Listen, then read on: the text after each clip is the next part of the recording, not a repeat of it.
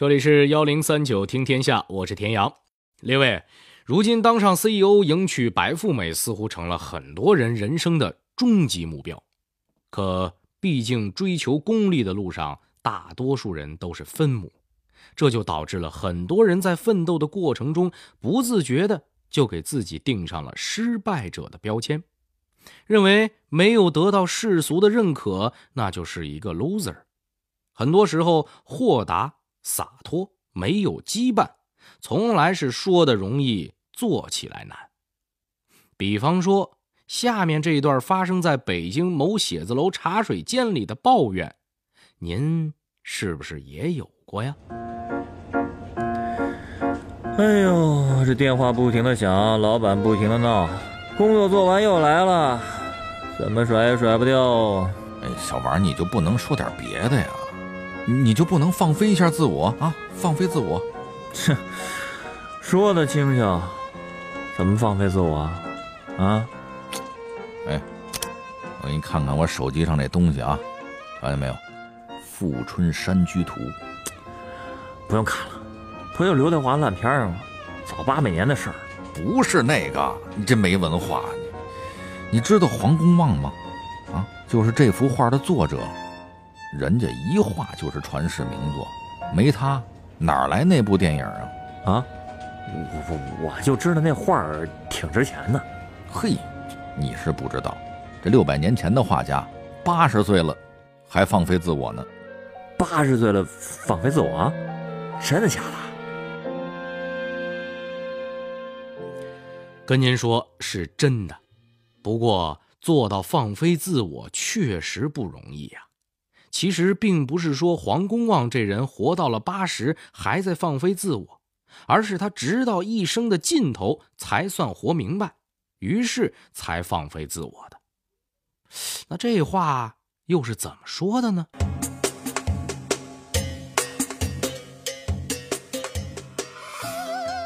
在考取功名才是成功标志的古代，他是个失败者。面对残生，他又是怎样摁住了命运的喉咙，让他口吐莲花的呢？《富春山居图》又是怎么画成的呢？七十岁改变是不是太晚了？八十岁开始是不是嫌迟？幺零三九听天下，田阳跟您聊聊放飞自我的黄公望。讲黄公望的故事之前啊，我们还是要强调一句：黄公望之所以大热，还是跟世俗的眼光有关。最近几年，人们的生活富了，社会开始关注文化，关注闲事，这才有心情好好品味一下黄公望画的那幅价值连城的《富春山居图》。哎，不过我觉得吧，黄公望要是地下有知啊。肯定不希望他的画是以这样的状态被欣赏的。他其实呢，更想让人们体味到一种不泯然于众的生活方式。这也是我们今天讲这个故事的初衷。所以啊，在咱们聊黄公望之前，还是暂时先忘掉他那幅画值多少钱啊。今天呢，我只是想跟您聊一个十分有意思的、特立独行的小老头儿。只有这样，听完他的故事，您可能才会更加理解什么叫不随波逐流。话说汉族人黄公望出生在元朝，哎，这就叫自来衰呀，因为元朝歧视汉族人啊，尤其歧视南方人，而黄公望恰恰是标准的江南人。您想想啊。从一出生就输了一大截那还不是自来衰吗？那就是已经输在起跑线上了呀。再加上老黄读书这天分又不高，从小虽说是读遍四书五经，可是那考试他不灵啊。到了四十五岁，才在浙西当了一名小吏，连官儿都不是，顶多算个办事员儿。所以呢，他算是那个时代标准的 loser 了。更糟糕的是，屋漏偏逢连夜雨。办事员还没干几天，他的上司张驴因为贪污舞弊、掠夺田产，逼死九条人命，朝廷抓了张驴，顺道把贴身办事员黄公望也给办了。等他出狱的时候，人老人家已经过了五十岁了，想想这一生，也快走到尽头了。哎，那位说了，怎么五十就人生尽头了？我们家邻居五十还闹着和儿子争游戏机呢，广场舞大妈队伍都不要他，嫌他年轻。那是，那是现在。要知道，民国时期中国人的平均寿命还不到五十五呢，更别说元代了，人都命短。黄公望活这么大岁数，那叫知天命之年，都可能有重孙子了。所以，可以说黄公望的一生，确实是悲催的一生。基本上前半截算是白活了，还好他有朋友。这不，出狱后的一天，黄公望正在屋里头写字儿，他一个做官的好友来了，跟他说：“去我府上做书吏吧。”能说出这句话，那可算是真朋友了。要知道，姜子牙八十岁修道下山，也是朋友接济他才得以活命的。蒲松龄、徐文长、唐伯虎、李治，很多古代大名人都是靠朋友的变相周济才做了入幕之宾的。黄公望能在有生之年遇到这样一位知己，应该感谢祖上有德呀，这是爱的供养啊。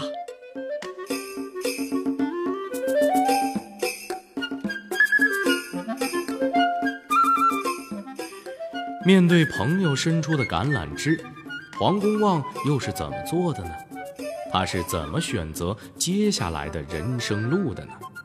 他的这条路又引领着他通向何方呢？面对朋友的一番好意，估计一般人啊就坡下驴了。可是黄公望没有，老先生把笔一放，说了一句：“做官，不去了，不去了。”你赶紧回吧，我也要出门了。那朋友就问他：“您去哪儿啊？”他就说了三个字当道士。”说完，黄公望门也不锁，俯身而去，从此浪迹天涯。哎呀，不得不说啊，一个人真正的成熟是从懂得认识自我开始的。这条路，他真选对了。这黄公望当着当着道士，因为长期行走在外，对山川大河产生了浓厚的兴趣。于是乎，人做出了一个决定，干嘛呢？用现在的话说，人家去老年大学学画画去了，找到了大画家王蒙。王蒙是大画家赵孟俯的外甥，弃官隐居于浙江余杭的黄鹤山。王蒙一看黄公望都已年过半百了，就摆手说：“你都五十了，还学什么呢？太晚了，回去吧。”可黄公望并不在意，闷头就是学。在任何人看来，这都是不可能完成的事儿。可黄公望偏偏将不可能变成可能。他每天坐在一块大石头上，盯着对面的山看，一看就是几个小时，眼。都不带眨的。几个月过后，黄公望的画技是大有长进，王蒙也彻底懵了，都不知道这徒弟是什么附体了。其实很简单，好之者不如乐之者嘛，人家是真的以这个为乐。而在之后的二十九年里，黄公望走遍山川，游历大江，走哪儿看哪儿，是极度专注。才艺那是蹭蹭见长。那么在学画的过程中，黄公望又是怎么开始迷恋上富春江的山水，又是怎么完成旷世奇作《富春山居图》的呢？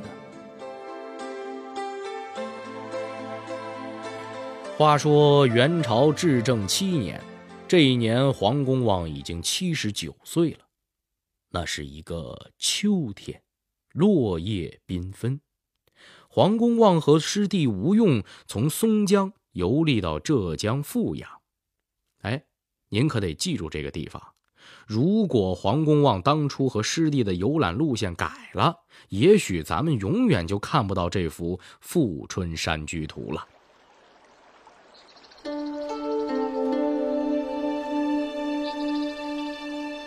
要说当时的艺术家对于环境的感受力还是相当强的。老人家见到富春江面，江面如练，渔歌唱晚，顿时好感大增。他跟徒弟吴用说：“我不走了，我要留下来画画。”吴用师弟反复劝说也没用，只好一个人独自云游去了。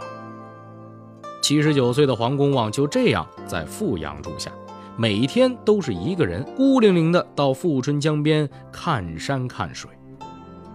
一天中午，黄公望来到城东面的江边礁石上，拿出纸笔对着江岸开始作画。突然，背后竟然有人一把将他推入江中。谁呀？这么讨厌？跟您说，是有人来寻仇了。推他的人是黄公望以前的上司张驴的外甥汪其达。原来啊，当年呢，黄公望在监狱里头一怂，就供出了上司张驴的罪行。人家外甥啊，怀恨在心，查到黄公望的行踪之后，就偷偷下了毒手。黄公望掉进江里，差点没命。这时候正好有一个樵夫路过，把黄公望。救了起来。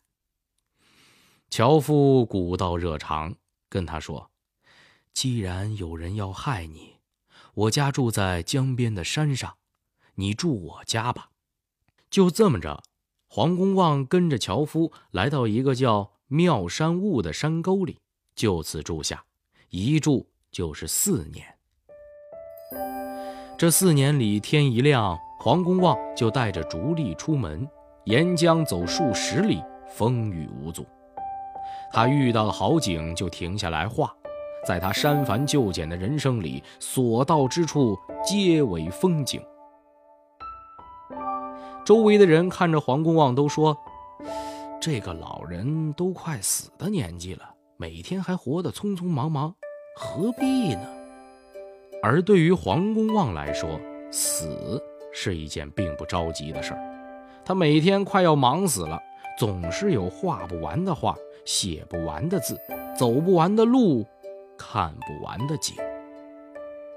而且除了画画，他还常常接济村里人。有一次，他拿出一幅画，让樵夫拿到城里去卖，并嘱咐没有十两银子不要出手。樵夫一听，这老头准是想钱想疯了吧？当他来到集市。铺开那张纸，立马有买家过来，掏出十两银子买了就走。这以后，黄公望每两三个月就让樵夫去卖一幅，卖画所得全部接济村民。最后啊，这个村竟然被黄公望的画生生接济成了小康之村。那么，黄公望的《富春山居图》究竟美在哪儿？呢？这幅画画成之后怎么处置？千百年来，围绕这幅画作又发生了哪些故事呢？黄公望八十岁那年开始正式画《富春山居图》，他要在这幅画中讲述一条河流的一生。他要在这幅画中讲述时代和人类的悲喜。对于别人来说，画如此大画本来就是很艰难的，更何况是一个八十岁的耄耋老人呢？可对于黄公望来说，他做每件事从不管别人如何评价，我高兴，我开心，这就够了。于是，四年之后，黄公望。八十四岁，被后世称为中国十大传世名画之一的《富春山居图》全部完成。画中，黄公望把人藏在山水之中，画里有八个人，一般的人只能找到五个。在黄公望看来，人在山水之中，不需要被别人看到。时间到了公元一三五三年，黄公望迎来了一个客人，那就是当年在富春江边分别的小师弟吴用。师弟其实已经找了他很多年，这一年终于跟随着卖画的樵夫找到了黄公望。当看到巧夺天工的《富春山居图》时，吴用师弟热泪纵横，而喜极而泣的黄公望却不发一言，悄然在画卷上题了字之后，举手便将自己用了全部生命完成的《富春山居图》赠与吴用师弟。四年的呕心沥血，黄公望竟然毫不在意地赠予他人。与其获取浮名，不如一场君子之交。就这么送人了，一点不可惜。与现在的人相比，黄公望才是真的洒脱，那也是真的旷达。现在有人慷慨豪爽，我们都说他有古风。什么是古风啊？黄公望就是啊。就这样又过了一年，心愿已了的黄公望含笑而逝。那么，故事讲完了吗？并没有。黄公望离世之后，这幅画的经历更加离奇。几百年里，《富春山居图》一直是文人墨客争相收藏的对象。甚至有幸能看上一眼，都可以跟别人吹好几年的牛了。可是，当这幅画到了明朝大文人沈周那里之后，突然被盗，然后就一个猛子消失在历史的长河里了。这一口气一直到了清顺治七年才吐出。《富春山居图》突然出现在了著名收藏家吴红玉的手上。在他收藏上万件藏品中，唯独只爱《富春山居图》。病逝之前，奄奄一息的吴红玉躺在床上，吃力地向家人吐出一个字：“烧。”家人看着吴红玉最后一口气都咽不下去，只好当他的面开始烧《富春山居图》。就在画儿投入火盆的时候，侄子吴敬安赶到，一把将画从火盆中拽了出来。只可惜这幅画已被烧成两截儿，前半截儿称之为《圣山图》，后半截儿称之为《吴用诗卷》。两幅画辗转多位藏家之手，岁月沉浮，在民间若隐若现。一九三八年，《圣山图》进入浙江博物馆。一九四八年，《吴用诗卷》辗转到达台湾。从此，《富春山居图》前后两节分隔两地。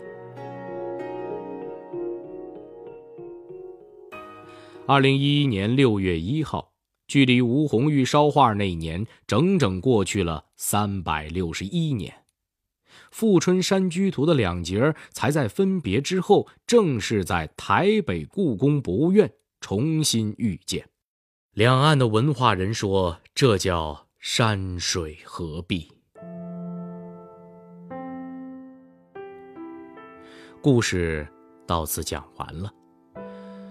六百多年过去了，当年八十岁的黄公望在富春江畔驻足，用了整整四年。只做了一件事。今天，学会了如何生存的我们，却远没有学会如何生活。那么，如何才能找到真正的自己，学会真正的生活呢？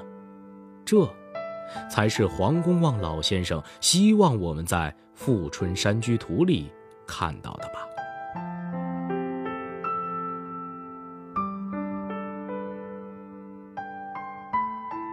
好了，这里是幺零三九听天下，我是田阳。最后，我代表节目编辑阿月、程涵，片头小剧场配音郭伟、陈光，录音严乔峰，感谢您的收听。明天中午一点，更精彩的故事还在等着您。接下来，请您继续收听北京交通广播的幺零三九交通服务热线。